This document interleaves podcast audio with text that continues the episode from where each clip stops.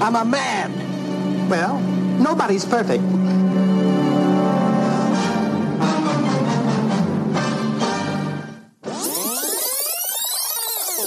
Il y a déjà plus de 60 ans débarquait sur nos écrans de cinéma une comédie qui allait à jamais marquer les esprits bousculant au passage la bien-pensance d'une société encore bien puritaine. Un film au titre énigmatique, certains l'aiment chaud, Some Like It Hot dans sa version originale, jouant explicitement sur le double sens d'aimer le hot jazz ou jazz endiablé, mais aussi et bien sûr le sexe. Une comédie déjantée, fofolle à souhait où l'on ne sait plus des héros. Point qui est qui, qui cache qui, qui aime qui. Au fil des années, certains chaud est devenu culte, propulsant définitivement son réalisateur Billy Wilder, son actrice principale Marilyn Monroe et ses camarades de jeu Tony Curtis et Jack Lemmon au rang de stars hollywoodiennes immortelles. À tel point que le très officiel American Film Institute place ce film au premier rang des plus grandes comédies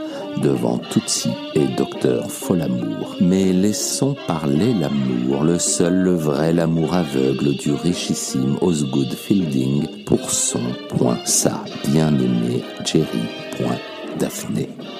Osgood, I'm gonna level with you. We can't get married at all. Why not? Well, in the first place, I'm not a natural blonde. Doesn't matter. I smoke. I smoke all the time. I don't care. I have a terrible past. For three years now, I've been living with a saxophone player. I forgive you. I can never have children. We can adopt some. But you don't understand, Osgood. Uh, I'm a man. Well, nobody's perfect.